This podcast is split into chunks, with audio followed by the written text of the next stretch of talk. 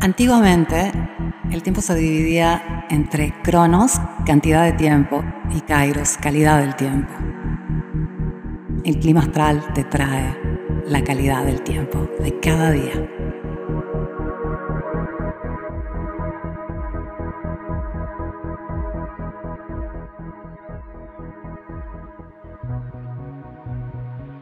Hola, soy Erika de Lunalogía y este es el clima astral para viernes 3 de marzo 2023 y el siguiente fin de semana. Bien, hoy tenemos el apogeo. El apogeo es este punto donde la luna se aleja al máximo, equivale a Lilith, la luna negra, y es un punto muy misterioso. No siempre la luna se aleja la misma distancia, cada mes varía y tenemos años donde se aleja más y se acerca más.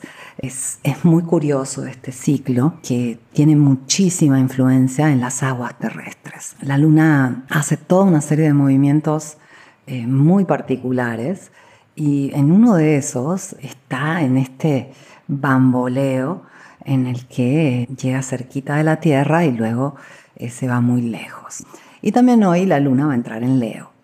Cuando tenemos el apogeo, la luna está más lenta. Obviamente un cuerpo eh, celeste que se ve lejano se ve transitar más lento por el cielo y entonces se queda más tiempo en los signos. Eh, justamente eh, la luna entra en Leo temprano hoy en la mañana y se queda hasta la noche del domingo.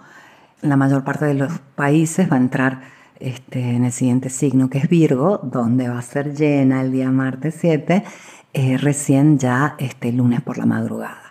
Eh, y fíjate cómo este, cuando en vez tenemos el perigeo, la luna se queda prácticamente solo dos días en un signo, en vez ahora que está lejana de la Tierra, se extiende más tiempo en cada signo del zodíaco.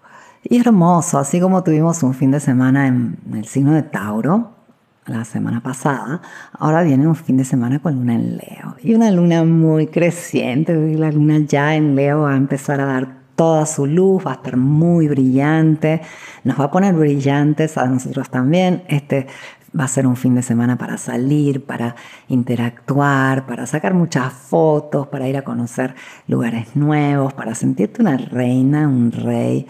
En Leo nos da esa posibilidad de expresar lo mejor de nosotros, de compartir quiénes somos, de ser generosos, de ser este, solares, es hermosa esta luna, a mí me encanta. Eh, es algo particular este, la luna en Leo, porque es un momento donde tenemos a este, Plutón al final de Acuario. Entonces tenemos que considerar que cuando la luna esté muy llena va a llegar a esa oposición con Plutón al final de dos signos cardinales. Entonces domingo, cuando la luna llegue ahí, se va a sentir es la última oposición de la Luna a Plutón en, Capricornio por unos meses, eh, ya que Plutón se va a Acuario y luego regresa. Entonces va a estar bastante interesante. La única alineación eh, particular del fin de semana es un contacto de Mercurio con los nodos. Va a ser un trino al nodo sur y un sextil al nodo norte. Normalmente cuando hay contactos de Mercurio con el nodo sur o se habla con personas del pasado o este, también se dan como situaciones de cierre, ¿no? Eh, se dicen esas famosas palabras finales. Pero también esto da pie, la puertita del nodo sur se abre y no sabemos si algo se va a ir por ahí o algo va a entrar por ahí. Imagínate una aspiradora, imagínate que hay una puerta que tú la abres y ahí hay una aspiradora súper potente. Así es el nodo sur. Entonces las cosas normalmente se van por ahí pero ahí donde todo se aspiró hacia el pasado y se deshizo en el olvido, también las cosas se pueden representar por esa puerta. Entonces, fin de semana de encuentros, desencuentros, finales e inicios, reinicios con personas que tal vez, o situaciones que tal vez ya habían cumplido su tiempo. Y el apogeo, como te comenté, equivale a Lilith, la luna negra, y la luna negra es una cosa muy misteriosa. Cuando ves el movimiento real de la luna negra, y aquí, bueno, podríamos abrir una serie de paréntesis y ramas para explicar qué es exactamente Lilith, cuáles son las diferentes Liliths que se calculan, etc. Pero yo me refiero a el punto del apogeo, ese fantasma lunar. Y mm, esta Lilith, su movimiento real es una cosa alucinante, es un péndulo. Avanza, retrograda, avanza, retrograda, avanza, retrograda, avanza, retrograda y se mueve así pendulando hacia adelante y hacia atrás. Y en este momento está pendulando entre el signo de Leo y el signo de cáncer.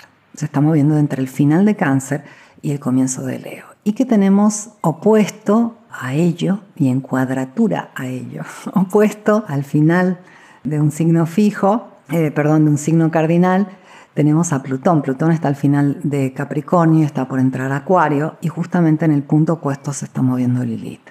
También los nodos, los nodos necesitan más tiempo, están entre el grado 5 de Tauro, el nodo norte, y el grado 5 de Escorpio, el nodo sur, y entonces van, porque avanzan retrógrados, van hacia Aries. Entonces también están ahí siendo estimulados por Lilith. Y yo creo que si observas tu vida en general, esto se siente. Lilith es un tema de chao me voy. Lilith es un tema de me revelo. Lilith es un tema de voy a liberarme a cualquier costo. Esto estuvo enfatizado obviamente por esta triple conjunción de Júpiter, Venus y Quirón en Aries, abro paréntesis. La forma correcta de decirlo es siempre Venus conjunción Júpiter, porque Venus es el planeta más rápido. Y últimamente he dicho Júpiter conjunción Venus, me salió así, pero la forma correcta en astrología es citar primero al planeta más veloz. No pasa nada, no cambia nada, pero bueno, cierro paréntesis. Entonces hay esta agitación de chao me voy, hay unas ganas de, de patear el tablero y decir, ¿saben qué? Yo renuncio. ni siquiera decirlo, salir corriendo. Y, y, es que Plutón intensifica, la luna negra de por sí es intensa. Y te cuento todo esto, porque la luna va a llegar al final de cáncer, y, va a hacer esa oposición a Plutón y va a estar ahí danzando con la luna negra. Siempre que tenemos luna en apogeo, luna lejos, está este punto que intensifica, llamado Lilith, y que te dice, rompe las reglas y corre, escapa, corre por tu vida. Y puede haber un poco de esta sensación ya la semana que viene tenemos la luna llena en el signo de Virgo, en el grado 16, es el martes 7 de marzo, y va a estar en un trino Urano, una cuadratura Marte, intensificando un poco más aún esta cosa de si no es sano para mí, Virgo, me voy. Y bien, son momentos para hacer cambios. Yo no te digo que te vayas, no debería ser necesario irse para cambiar las reglas no debería ser necesario hacer la revolución para que las cosas sean saludables y justas. Pero cuando es necesario, vale la pena. El tema es que probablemente sea más una revolución interior, sea más unirnos de unos lugares comunes interiores y revelarlos y revolucionar aquellos patrones que nos han mantenido cautivos de nosotros mismos y de nuestra historia. Luna en Leo es algo fresco, es algo cálido, es algo alegre, es algo que nos permite mostrarnos como somos, nos permite compartir lo que tenemos para compartir, nos pone más generosos, más brillantes, más luminosos. ¿No se supone que la vida debería ser así? ¿No se supone que todo debería ser más feliz, más justo, más libre, más alegre, más real, más saludable. Bueno, empecemos por nosotros, este fin de semana. Te agradezco por haberme escuchado, te deseo un fin de semana espléndido, te abrazo, vuelvo lunes con el clima astral.